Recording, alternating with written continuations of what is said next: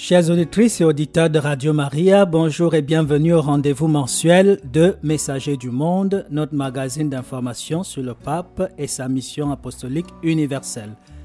D'abord le sommaire.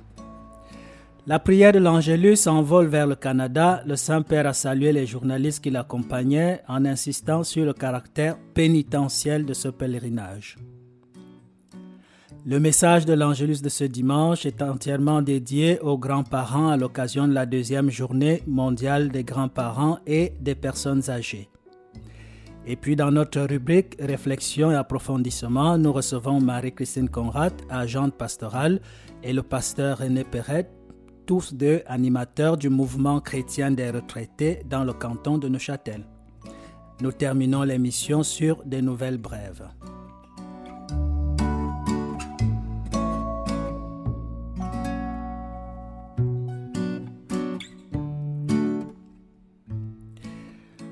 Angélus de ce dimanche 24 juillet, qui n'a pas tout à fait été l'Angélus traditionnel à la place Saint-Pierre, c'est dans l'avion que le pape François a récité la prière de l'Angélus après une brève introduction du directeur de la salle de presse du Vatican, Matteo Bruni.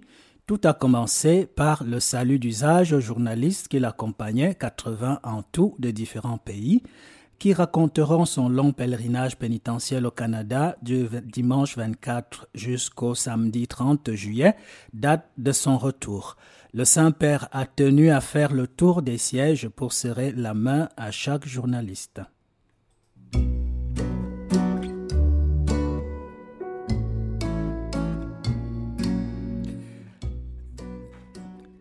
Dans son message, le pontife a invité les fidèles à la prière pour ne pas oublier les grands-parents qui nous ont tant donné, même les personnages, les personnes consacrées en âge avancé. Je vous lis les paroles mêmes du Saint-Père. Bon dimanche. Il n'y a pas d'angélus aujourd'hui, mais faisons-le ici. C'est la journée des grands-parents, grands-pères, grand-mères, qui sont ceux qui ont transmis l'histoire, les traditions, les habitudes et bien d'autres choses. Aujourd'hui, il nous faut revenir aux grands-parents, je le dirais comme un leitmotiv dans le sens où les jeunes doivent retourner à leurs racines, non pas pour y rester, mais pour les porter en avant, comme l'arbre qui prend sa force dans ses racines et la porte en avant dans les fleurs, dans les fruits. Je me souviens toujours de ce poème de Bernardès, tout ce que l'arbre a de fleurs vient de ce qu'il a d'enterré, à savoir les grands-parents. Et je voudrais aussi rappeler en tant que religieux les vieux et les vieux religieuses, ces grands-parents de la vie consacrée. Ne les cachez pas, s'il vous plaît, ils sont la sagesse d'une famille religieuse et que les nouveaux religieux et religieuses, les novices, soient en contact avec eux ils nous donneront à tous l'expérience de vie qui nous aidera tant à avancer. Chacun de nous a des grands-parents et des grands-mères, des grands-pères et grands-mères. Certains sont partis, d'autres sont vivants. Souvenons-nous d'eux aujourd'hui d'une manière spéciale. Nous avons reçu beaucoup de choses de tout d'abord l'histoire. Merci.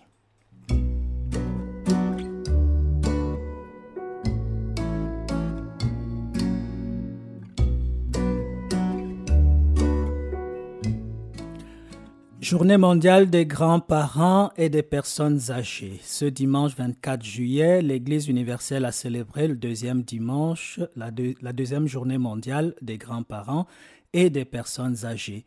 À cette occasion, le Saint-Père a publié un message dont le titre est inspiré du psaume 92, verset 15. Je cite Il porte encore des fruits dans la vieillesse. Le Saint-Père s'adresse à ceux de sa génération et à l'ensemble de la société pour nous rappeler que les personnes âgées ont une mission importante, être artisans de la révolution de la tendresse et libérer ensemble le monde de l'ombre de la solitude et du démon de la guerre. Par ailleurs, dans son message, le pape François ne cache pas les difficultés que comporte la vieillesse, aussi bien dans la vie personnelle que sociale.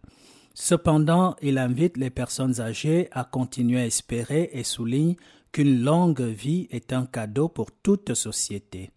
Bénie soit la maison qui garde une personne âgée. Bénie soit la famille qui honore ses grands-parents. Notre monde déchiré par la violence de la guerre a besoin d'un changement profond, d'une conversion qui démilitarise les cœurs en permettant à chacun de reconnaître en l'autre un frère. Nous reviendrons sur ce message écrit dans un style vivant, riche et très profond dans notre rubrique Réflexion et approfondissement. Cette journée qui a été instituée en 2021, c'est-à-dire il y a tout juste un an, sera désormais célébrée tous les ans par l'Église universelle chaque quatrième dimanche de juillet à proximité de la fête des saints Joachim et Anne, les grands-parents de Jésus. Rappelons que les grands-parents de notre Seigneur sont fêtés chaque année le 26 juillet dans le rite romain et le 9 septembre en Orient. Cette année, le dicaster pour les laïcs, la famille et la vie a indiqué deux façons concrètes de vivre la journée mondiale des grands-parents et des personnes âgées. Célébrer une messe dédiée aux personnes âgées dans chaque paroisse et aller à la rencontre de ceux qui ne reçoivent pas habituellement des visites. D'autre part, le pape affirme dans son message que la visite aux personnes âgées seules est une œuvre de miséricorde à notre temps. À nous donc de la mettre en œuvre dans notre milieu de vie. Par ailleurs, le cardinal Kevin Farrell, préfet du dicaster pour les laïcs, la famille et la vie, a souligné que l'attention portée aux grands-parents et aux personnes âgées ne peut pas être quelque chose d'occasionnel, puisque leur présence n'est pas exceptionnelle, mais un fait établi de nos sociétés. Le Saint-Père nous invite à prendre conscience de leur importance dans la vie de nos pays et de nos communautés, et ce, non pas de manière épisodique, mais structurelle. En d'autres termes, il ne s'agit pas de répondre à une urgence, mais de poser les bases solides d'une pastorale à long terme qui nous engagera pour des décennies. Nous sommes donc invités à manifester quotidiennement amour, compassion, tendresse, bonté et miséricorde à travers des actions concrètes vis-à-vis de nos grands-parents et vis-à-vis des personnes âgées qui vivent autour de nous tout au long de l'année. Par ailleurs, une réflexion sérieuse mérite d'être menée dans nos équipes pastorales et nos conseils de communauté pour trouver des pistes pastorales allant bien au-delà du cadre institutionnel de la pastorale de la santé. En conclusion, selon le dicaster pour les laïcs, la famille et la vie, l'Église accorde l'indulgence plénière pour l'acte de miséricorde dont le Saint-Père parle dans son message à ceux qui l'accomplissent dans le jour proche du 24 juillet.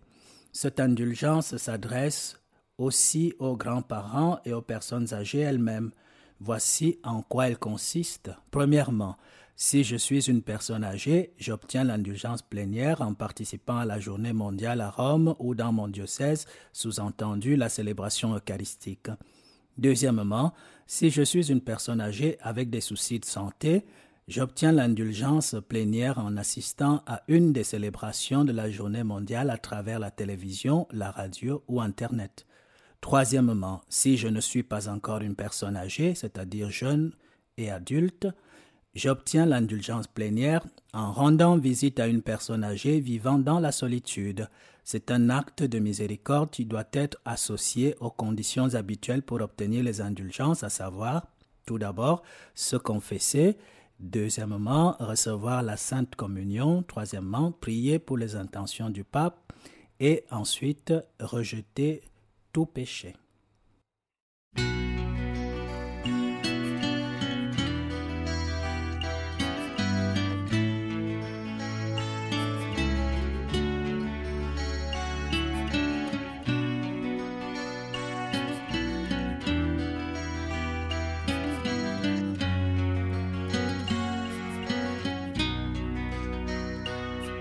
Tiens ma lampe allumée, la flamme est si fragile. Ce soir je viens mendier ton pain, ton eau, ton huile. Tiens ma lampe allumée jusqu'à ton domicile. Toi seul peux me guider. Allume dans mon cœur quelque chose de vrai quelque chose de toi que rien ne puisse éteindre, ni l'échec, ni la peur, ni le poids des années, et que puisse mon pas chercher à te rejoindre. Tiens ma lampe allumée, la flamme est si fragile. Ce soir je viens mendier ton pain, ton eau, ton huile. Tiens ma lampe allumée jusqu'à ton domicile. Toi seul peux me guider. Allume dans mes yeux quelque chose de pur, quelque chose de toi que rien ne puisse éteindre, ni le poids du présent, ni l'avenir peu sûr, et que dans mon regard ta clarté vienne poindre. Tiens ma lampe allumée, la flamme est si fragile.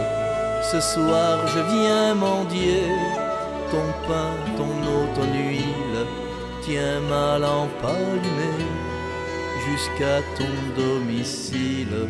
Toi seul peux me guider.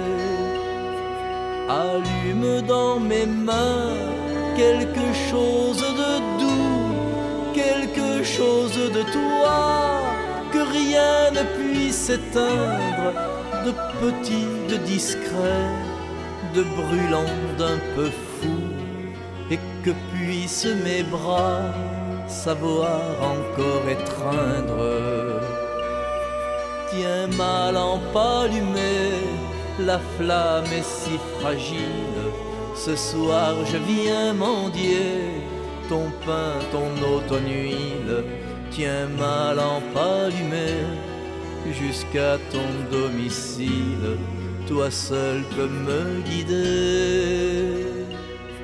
Allume dans ma vie quelque chose de beau, quelque chose de toi que rien ne puisse éteindre avec un goût d'amour et des rêves nouveaux que puisse mon chemin parvenir à t'atteindre.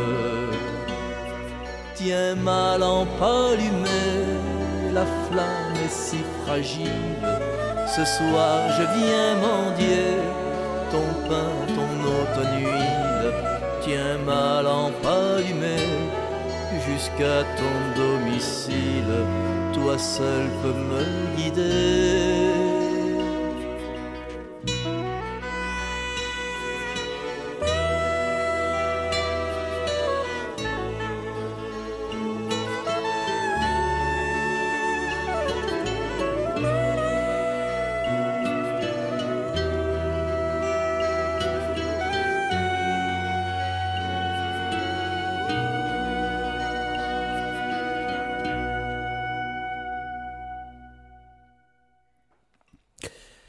Nous passons à présent à la rubrique réflexion et approfondissement pour rester dans le thème de la deuxième journée mondiale des grands-parents et des personnes âgées et du message euh, du Saint-Père à l'occasion de cet événement et pour voir ce qui se vit concrètement en milieu chrétien dans le canton de Neuchâtel, j'ai eu la joie de converser avec deux personnes engagées dans le mouvement chrétien des retraités, une agente pastorale engagée dans les EMS du Val de Travers et un ami pasteur retraité de l'Église réformée évangélique de Neuchâtel, pétri d'expérience. Puisque la rencontre s'est passée en milieu paroissial, une après-midi de catéchèse des enfants, et sous la pluie, je compte sur votre indulgence par rapport au bruit et aux voix des enfants qui se feront entendre de temps en temps. Voilà, nous écoutons. Bonjour Marie-Christine. Bonjour. Bonjour René. Bonjour. Et soyez les bienvenus à Messager du Monde, notre programme sur le ministère du pape François et sa portée universelle. Nous parlons aujourd'hui de deux choses, mais en fait qui ne font qu'une seule. C'est de parler de le message du pape François à l'occasion de la deuxième journée mondiale des grands-parents et des personnes âgées mais évidemment directement connecté à votre engagement dans le mouvement chrétien des retraités. mais aussi à votre propre vie, votre ministère qui est, qui est très riche. Je commence par vous présenter Marie-Christine. Tu es agente pastorale chargée de la pastorale de la santé dans le Val de Travers, épouse de Benoît Conrad et mère de quatre enfants. Est-ce que tu pourrais ajouter un plus? Pour euh, nos auditeurs Alors peut-être euh, pour dire en quoi consiste le travail en, pastorale de la santé dans la région. Il s'agit d'assurer une présence dans les CTMS ici au Vallon, que ce soit euh, par des bénévoles ou, ou par moi-même, en collaboration œcuménique. Et puis, euh, en plus, dans mon temps de travail, j'ai l'accompagnement des personnes à domicile, des personnes, âgées, euh, des personnes âgées ou malades qui sont à domicile. Et toi, René, tu es pasteur de l'Église réformée évangélique de Neuchâtel, retraité depuis trois ans. Tu es marié en seconde noce depuis 25 ans avec Chantal. Et comme tu dis toi-même, une dame au cœur d'une intelligence remarquable et qui m'a beaucoup appris. Ensemble, vous avez sept enfants, dix petits-fils. Tu as exercé ton ministère dans quatre paroisses et quatre régions du canton de Neuchâtel, notamment le Val de Rue, la Chaux-de-Fonds, puis la vallée de la Brévine et le Locle, enfin le Val de Travers. Est-ce que tu aimerais en dire un peu plus sur toi-même? Alors déjà rectifier que parmi les dix petits-enfants, il y a quatre petites filles. Si elles écoutent ça, j'en aurai des retours enflammés. Sinon, euh, eh ben, avec, dans mon parcours, en fait, j'ai aimé être euh, une dizaine, douzaine d'années à chaque endroit. J'ai fait le tour du canton. C'est le canton de Neuchâtel, un tout petit coin d'un tout petit pays qui est la Suisse. Et donc, j'ai aimé faire ce tour de paroisse rurale. Je dirais qu'ici, au Val de Travers, tous les villages forment une sorte de gros village, en partie rural. J'ai aimé ça. Et en bref, pourrais-tu nous dire quelque chose sur ta vocation? Qu'est-ce qui t'a amené à servir le Seigneur, à donner ta vie au Seigneur? Est-ce qu'il y a un motif en particulier? Euh, Oui. Alors, quand j'étais jeune, j'ai fait une presque une dizaine d'années dans un groupe de jeunes très engagés à Neuchâtel, où j'ai découvert la foi. Et euh, les discussions qu'on a eues entre nous sur des questions de vie, de mort, de sens de la vie, etc., m'ont passionné, au point que, en cours d'études avant l'université, euh, j'ai choisi entre la théologie ou être interprète, parce que j'aimais beaucoup aussi les langues vivantes, les langues euh, parlées. Et puis je me suis dit que la théologie me paraissait plus forte, plus intéressante.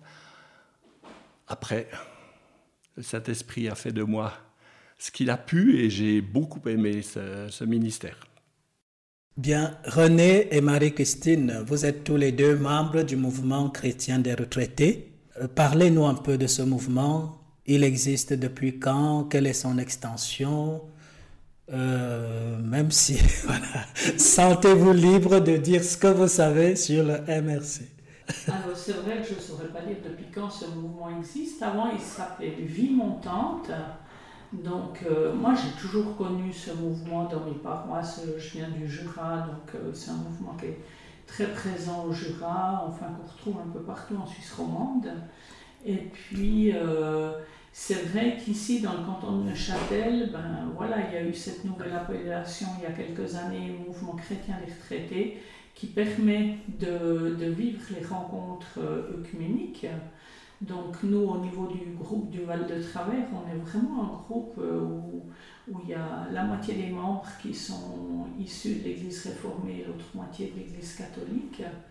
Et voilà, c'est une belle dynamique, c'est vrai que c'est quelque chose euh, d'agréable de, se dire que dans cette étape de la vie, le questionnement finalement il est le même et le Christ nous accompagne sur cette route. Donc ensemble on peut y réfléchir, ensemble on peut prier. Euh, voilà, et je dois dire que c'est aussi très très agréable de pouvoir animer avec René qui est pasteur qu'on soit les deux agents pastoraux, euh, c'est vrai que c'est une chance. Alors moi j'aimerais ajouter que Ça fait pas mal d'années aussi que je connais ce groupe de l'extérieur. J'ai été une fois invité à une journée de récollection. donc on prend toute la journée de 9h à 16h environ pour un partage, pour un intervenant, etc. Et je venais pour présenter un, sujet. Et en tant que pasteur, euh, j'ai découvert un groupe euh, de, personnes âgées assez important, je ne sais pas combien ils étaient, mais plus de 50 en tout cas. Et les questions qui venaient suite à ce que j'avais dit, euh, je les avais jamais entendues dans l'Église réformée parce que à l'époque, ça, ça a peut-être changé un peu, mais à l'époque, euh, dans l'Église réformée, les, les, fidèles, hein, par rapport au pasteur, sont des enfants, et puis le pasteur, il sait tout, et donc on n'ose presque pas lui poser une question en public, sauf de rares, rares exceptions. Et donc j'ai été rapidement jaloux du fait que ce groupe est un groupe de partage euh, de la parole, un groupe de partage spirituel, un groupe de, prière, alors que dans nos groupes d'aînés, de ce que moi j'ai vécu dans l'Église réformée. Hein, c'est peut-être très local, mais c'était plutôt des groupes où, ben, bien sûr, le pasteur donne un message au début, une prière, mais après il y a des dias, après il y a quelque chose, puis après il y a les quatre heures, mais quelque chose de beaucoup plus léger au niveau spirituel. Tandis que là, ces personnes ont l'habitude de, de, se partager, et, c'est vraiment magnifique, c'est vraiment un cadeau. Alors ce mouvement chrétien des retraités, euh, vie montante d'abord, je l'ai suivi de loin, avec envie, parce que c'était une, c'est un cadeau vraiment d'avoir euh, des gens comme ça. Et puis, dès que j'ai eu la retraite, euh, euh, j'ai dit, alors autant en paroisse, je fais plus rien parce que j'habite sur place et puis mes collègues sont la, sont la suite, je ne vais pas faire de l'ombre, ou voilà.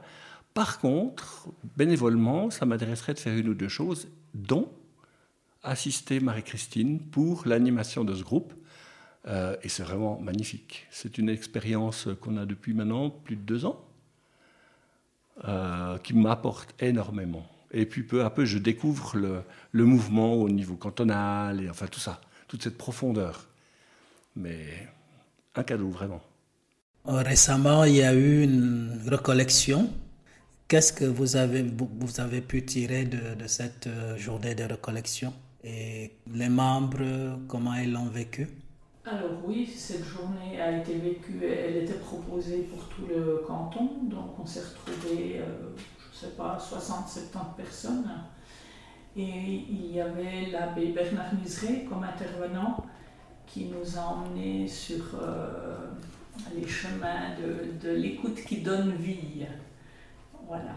Écoute et tu vivras, c'était un peu la thématique de la journée.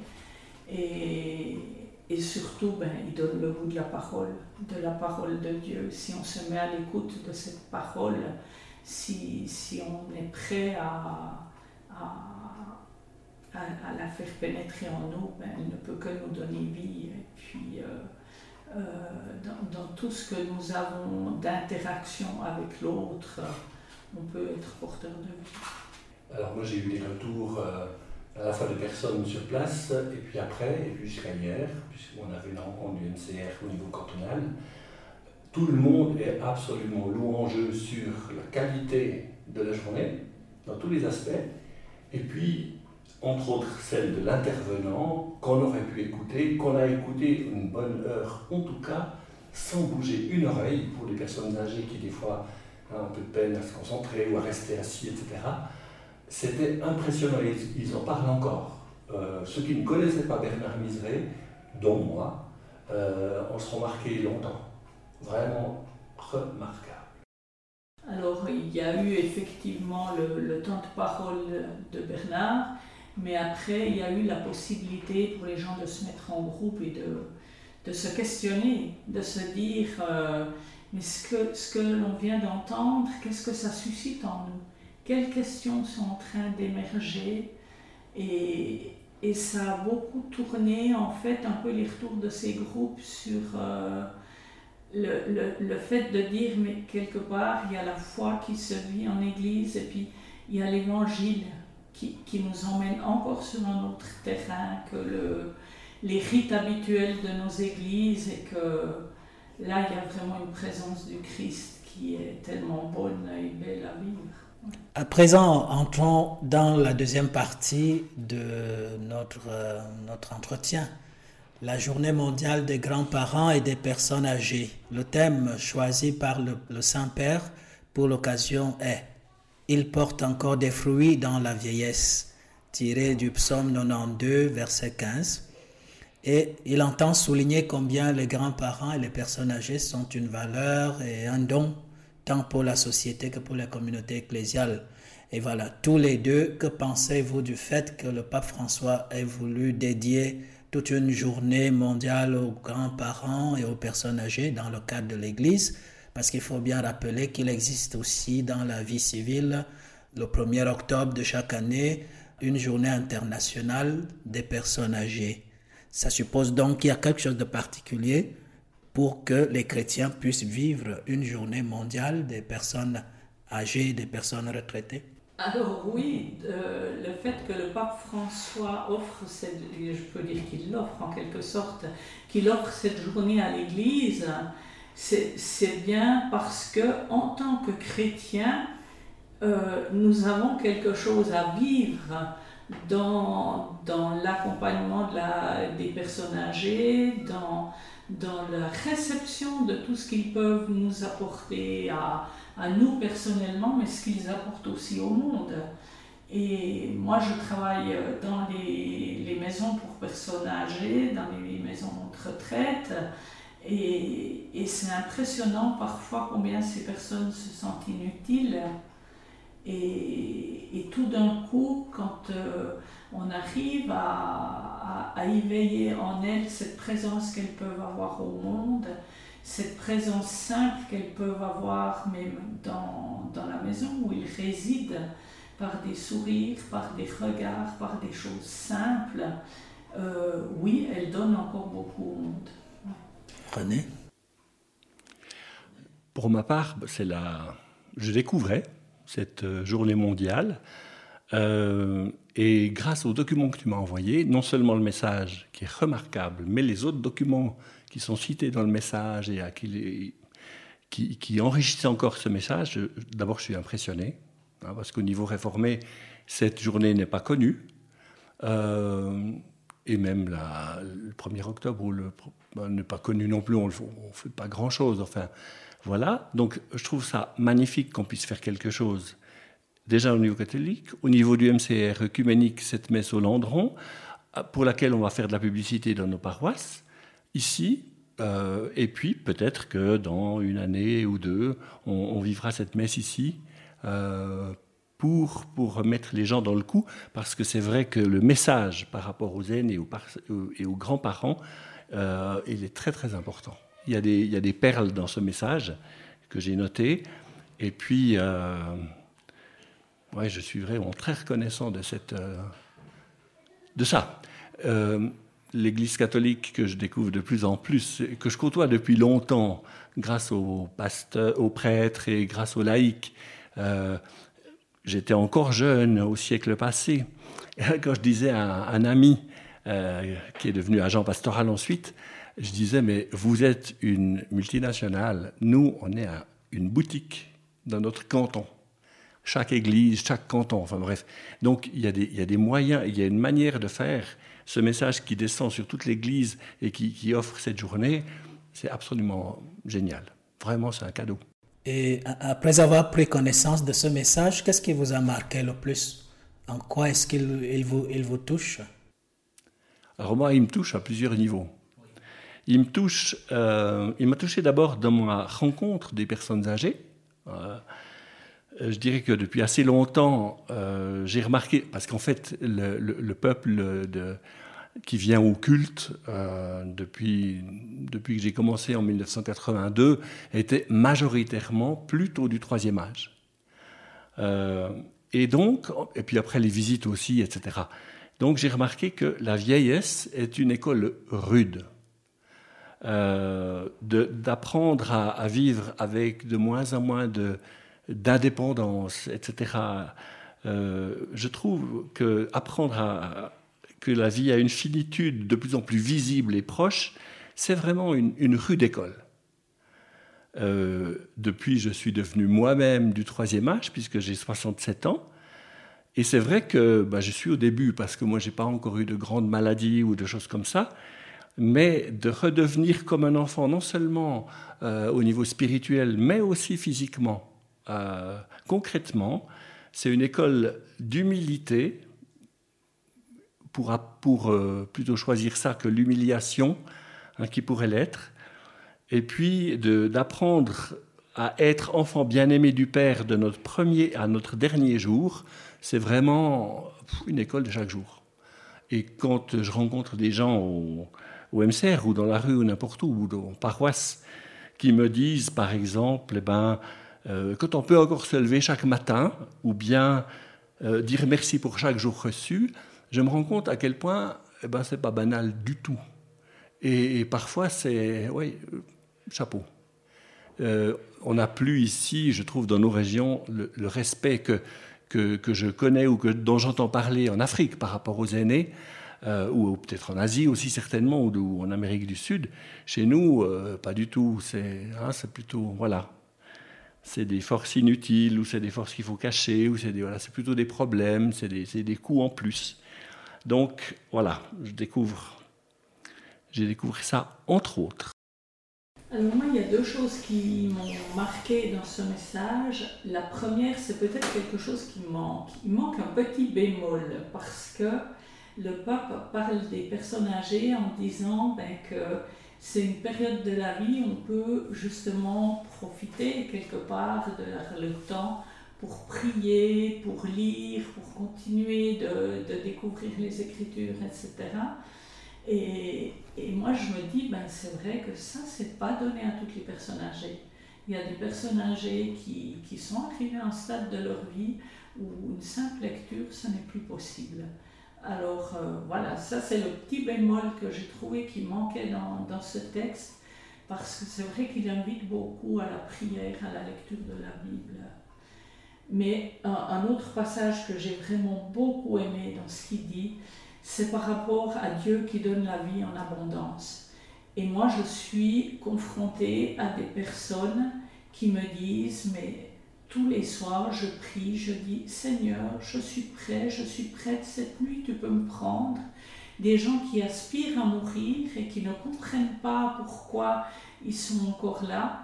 Et, quand je lis le pape François qui dit, mais jusqu'au dernier souffle, le Dieu donne la vie en abondance, je me dis que là j'ai une piste, une nouvelle piste d'accompagnement pour, euh, toutes ces personnes qui, qui quelque part attendent la mort et se disent mais il n'y a pas à attendre la mort, il y a à vivre jusqu'au dernier jour justement. Oui.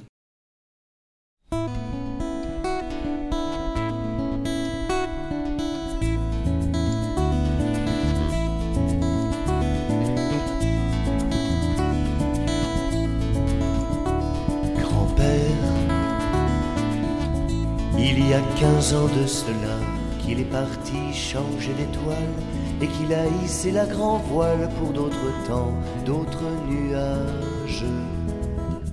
Qu'il a pris un autre visage pour moi.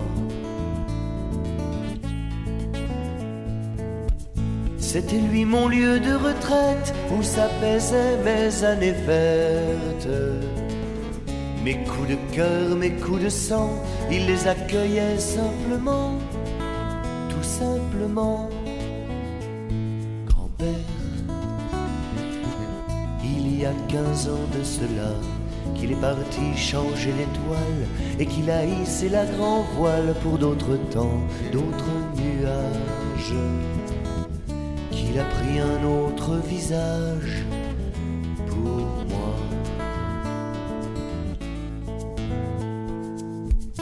C'était mon école de la vie dont semblait pouvoir profiter n'importe qui. Il savait bien moins qu'il était, mais c'est tout ce qui m'importait, ce qu'il était. Grand-père, il y a quinze ans de cela qu'il est parti changer d'étoile et qu'il a hissé la grand voile pour d'autres temps, d'autres qu'il a pris un autre visage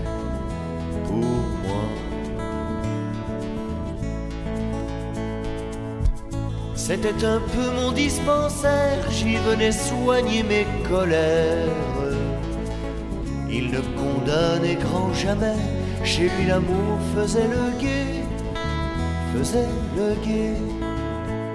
Grand-père,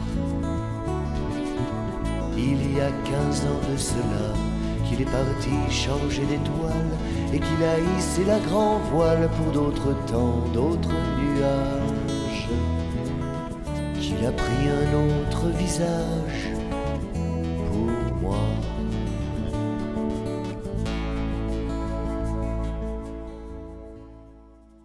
Le, regard du pape, il est extrêmement positif, extrêmement optimiste aussi.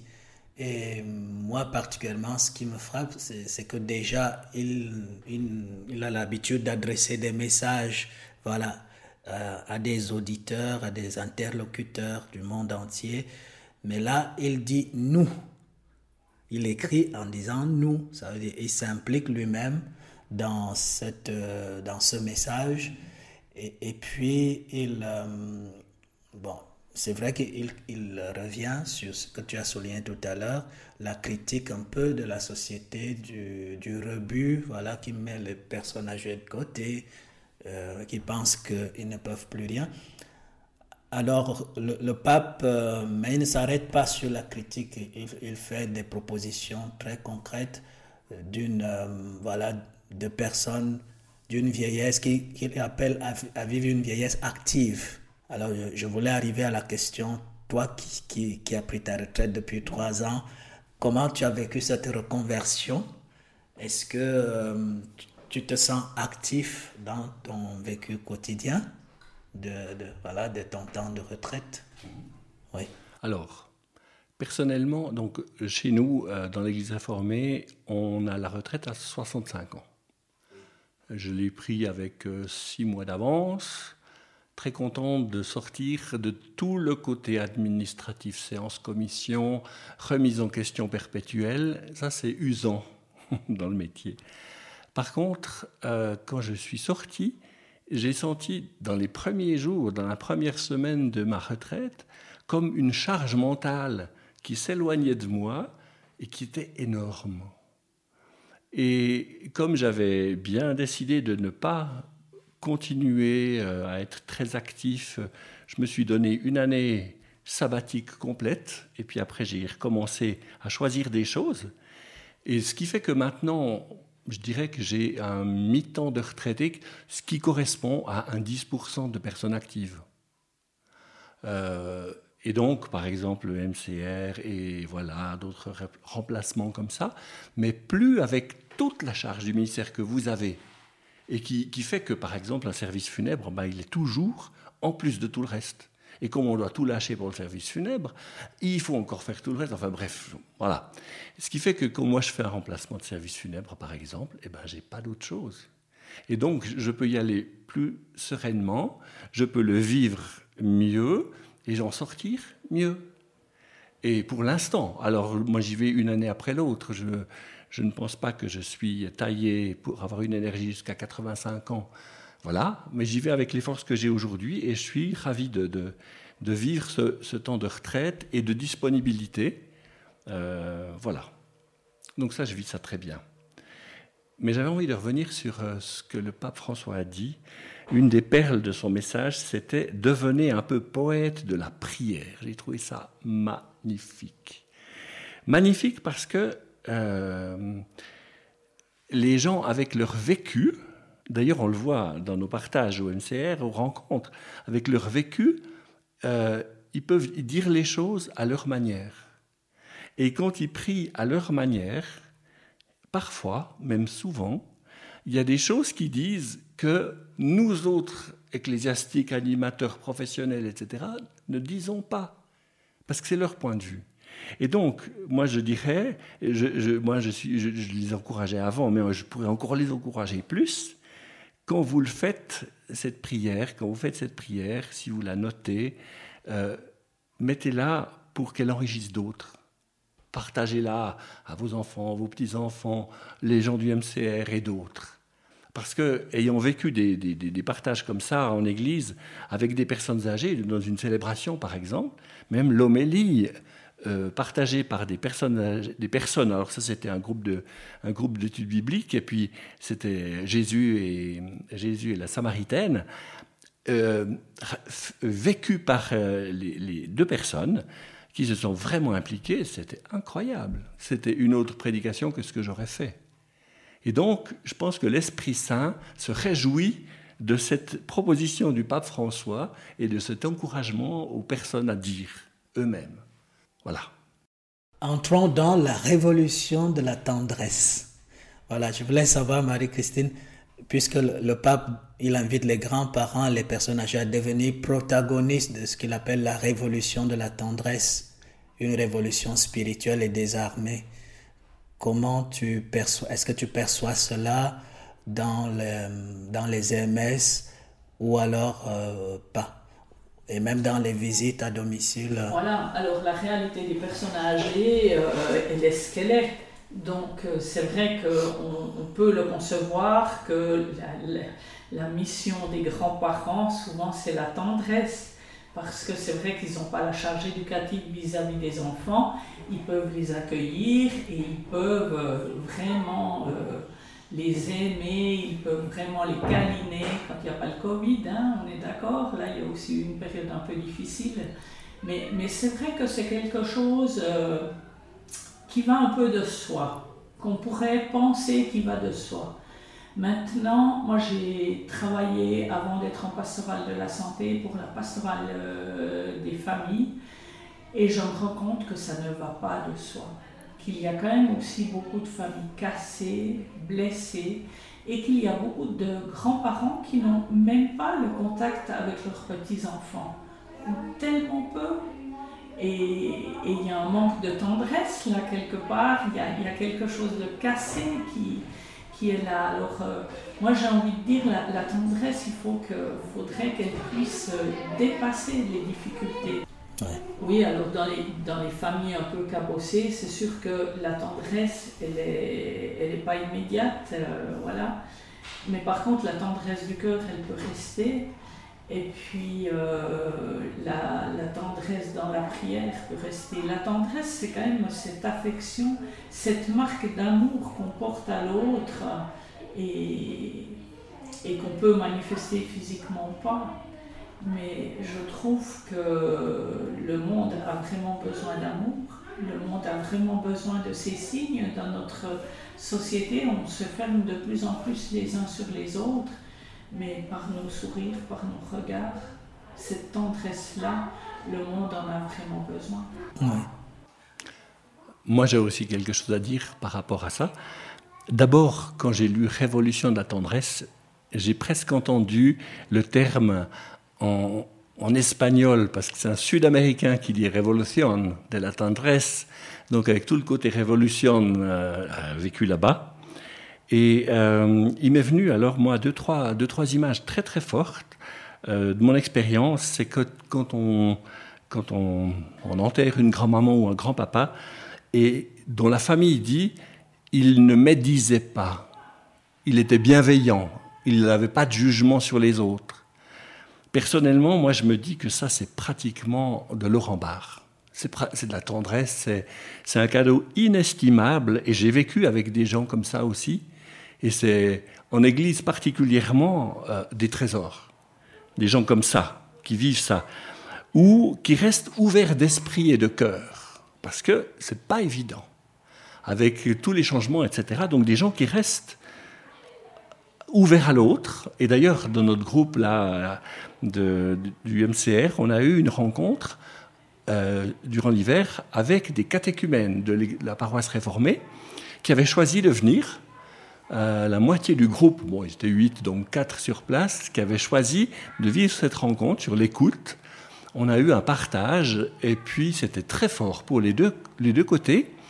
Et on a eu, après coup, à la fin, enfin, assez récemment, le, pasteur qui, nous avait proposé cette rencontre, qui était là, nous a dit qu'au bilan de leur année de caté, ces quatre-là avaient reparlé de cette rencontre. Or, il s'est passé vraiment quelque chose de l'ordre de la tendresse. de l'écoute des personnes âgées, de la bienveillance. Ils ne se connaissaient pas forcément. Et je crois que chaque, quand on, a, on vit ça en Église, euh, moi je l'ai vécu une fois, euh, où les, aînés étaient comme, c'était, comme leurs petits-enfants spirituels. ils avaient une guitare, ils avaient une, grosse caisse, ils avaient etc. Puis ils chantaient des chants. C'est nos jeunes. Mais ils fondaient, ils fondaient. Et ça, c'était, magnifique. Il y a une, une, remarque que le pape fait euh, par rapport aux sociétés les plus développées en disant qu'elles dépensent beaucoup pour cet âge de la vie. Elles offrent euh, des plans d'assistance, mais pas assez de projets de vie. Euh, qu'est-ce que vous en pensez? Est-ce que vraiment il y aurait des projets de vie à développer? Il y a une idée qui vous vient en tête? Pour moi, ce qui me vient en tête, la, la réaction immédiate, c'est que oui, on investit beaucoup pour euh, la vie, pour euh, faire semblant, mais j'ai envie de dire d'être encore en vie. Donc euh, là, il y a un investissement très grand qui va être fait, mais au niveau de la spiritualité, il n'y a vraiment rien.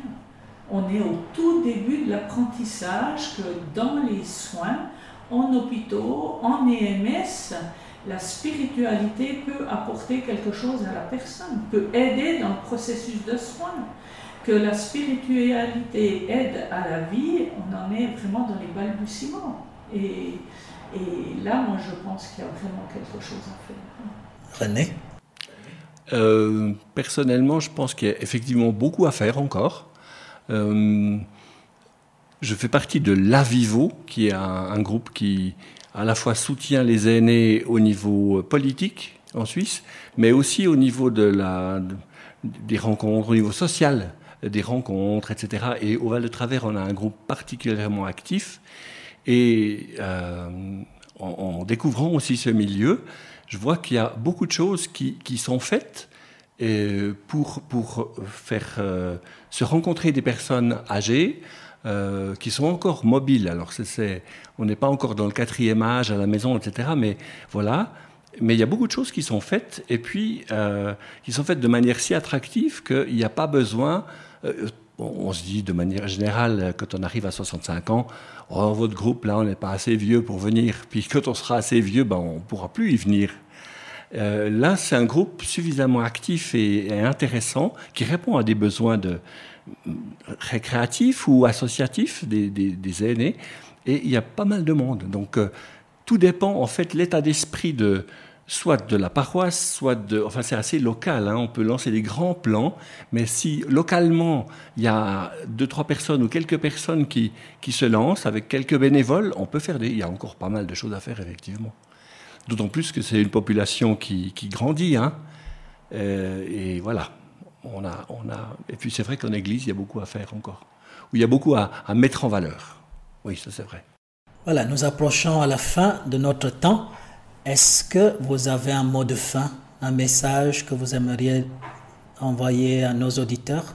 Alors moi j'aimerais leur dire que oui, cette journée du, du 24 juillet, elle est toute neuve, c'est la deuxième année, mais vraiment qu'on se la note, qu'on se la garde parce que précieusement, et puis qu'on fête nos aînés, qu'on fête les personnes âgées autour de nous, euh, qu'on en prenne soin parce que euh, c'est notre héritage. On est, on, est, euh, on est issu de, leur histoire quelque part. Et, en ce sens-là, il y a le respect de la vie vraiment à avoir. Alors personnellement, je partirais d'un souvenir euh, de ma grand-mère maternelle qui était très croyante et qui est arrivée à un stade grabataire, plus de 80 ans, au lit, elle voyait plus, elle n'entendait plus. Et j'avais à peine 25 ans. Et je lui demandais, mais qu'est-ce que tu fais toute ta journée? Puis elle m'a dit, mais j'ai du temps, je prie pour vous, chacun de vous. Alors je l'avais remercié poliment. C'était chou, et puis j'ai mis bien des années à comprendre l'importance de cette prière pour moi. Et euh, il m'est venu après d'en parler en disant, mais cette prière que ma grand-mère euh, a faite pour moi pendant des années, elle me porte encore aujourd'hui. Et maintenant, quand j'entends des gens qui me disent, mais on prie pour vous, monsieur le pasteur, je dis plus merci beaucoup simplement comme ça. Je, sais que ces personnes font partie de celles qui me portent. Et si on pense à toutes celles qui ne m'en ont pas parlé, prier pour, c'est vraiment un cadeau qui n'a pas de limite de valeur. Et je pense que, voilà, c'est bien. Merci, merci à vous, Marie-Christine, merci à toi, René, d'avoir accepté notre invitation. Évidemment, euh, nous serons heureux de vous accueillir de nouveau. Merci. merci. Je vous en prie.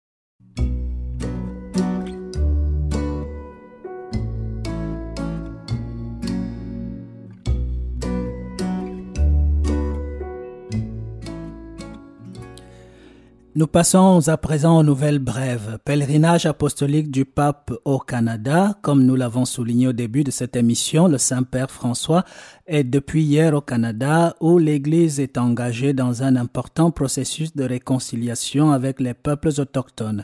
La première étape l'a amené à Edmonton, dans la province de l'Alberta, où il devait prononcer deux discours en présence des autochtones.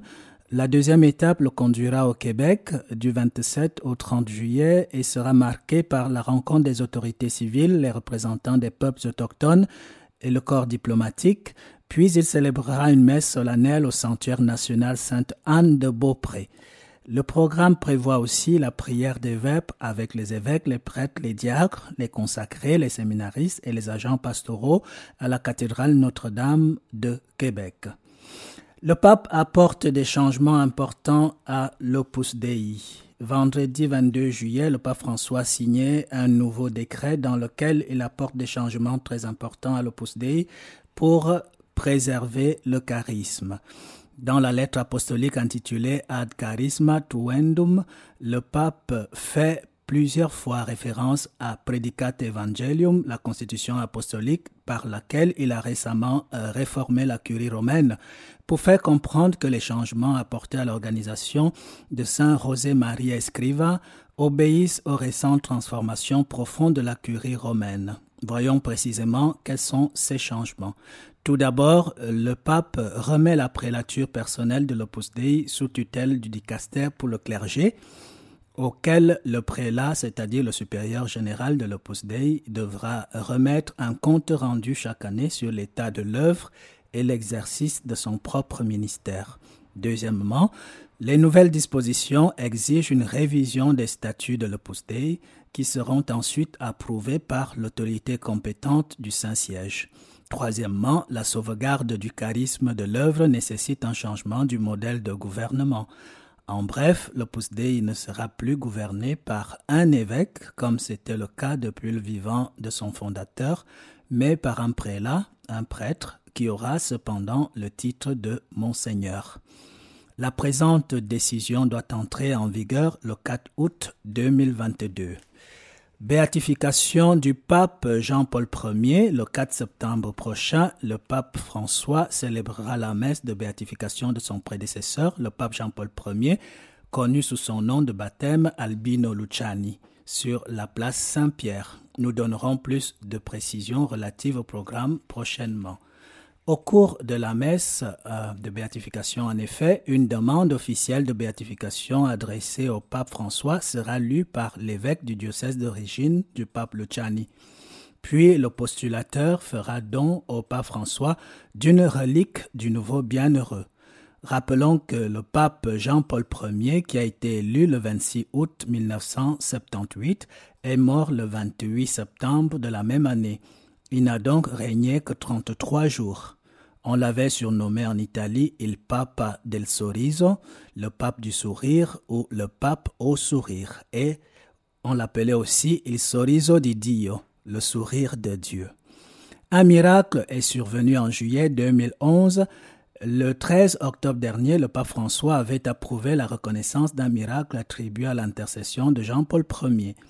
Le miracle est survenu le 23 juillet 2011 en Argentine, où une fillette de 11 ans aurait guéri inexplicablement grâce à l'intercession du pape Jean-Paul Ier d'une encéphalopathie inflammatoire aiguë sévère, d'une épilepsie réfractaire maligne et d'un choc septique après plusieurs mois à l'hôpital et alors que son pronostic vital était fortement engagé. La prière pour le mois d'août, la prière du pape François, le pape demande aux fidèles de prier pour les petits et moyens entrepreneurs. Je vous lis son intention de prière. Prions pour les petits et moyens entrepreneurs durement touchés par la crise économique et sociale, qu'ils puissent trouver les moyens nécessaires à la poursuite de leur activité au service de leur communauté. Fin de citation. Nous faisons une halte musicale avec cette belle chanson de Patrick Richard intitulée Même si, tirée de l'album La Belle Aventure. Les paroles de l'artiste sont très touchantes et pourraient toucher quiconque traverse une période sombre dans sa vie professionnelle, familiale ou simplement dans son existence. Je vous partage d'ailleurs la dernière strophe qui dit ceci, je cite, Même si tes jours sont pleins de croix, je t'en supplie, ne faiblis pas, regarde bien sur ton chemin, ton Dieu t'attend, tends-lui la main.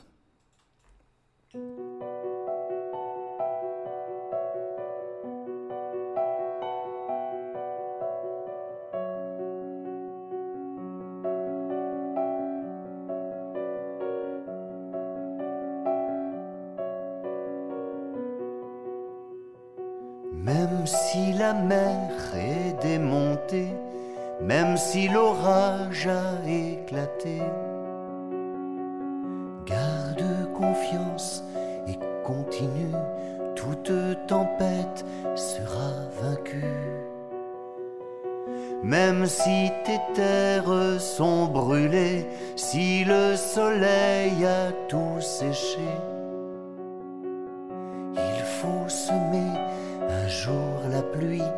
fera germer les grains enfouis. Même si parfois tu n'en peux plus d'entendre dire on t'a trop vu,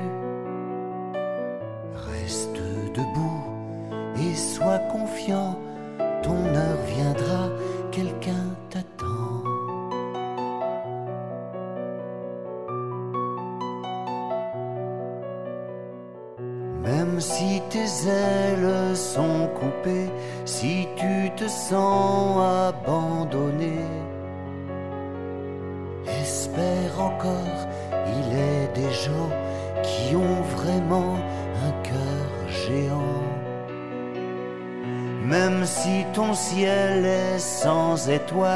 et que ta vie semble banale, puisse le feu d'autres regards brûler en toi comme un espoir.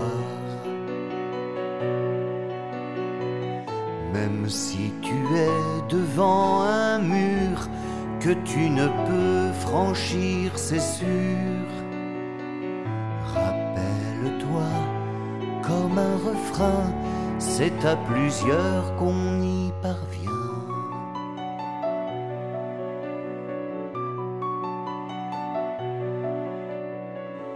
Même si le brouillard t'a perdu, même si tu es blessé, fourbu, je suis certain qu'un bon berger saura chercher pour te trouver.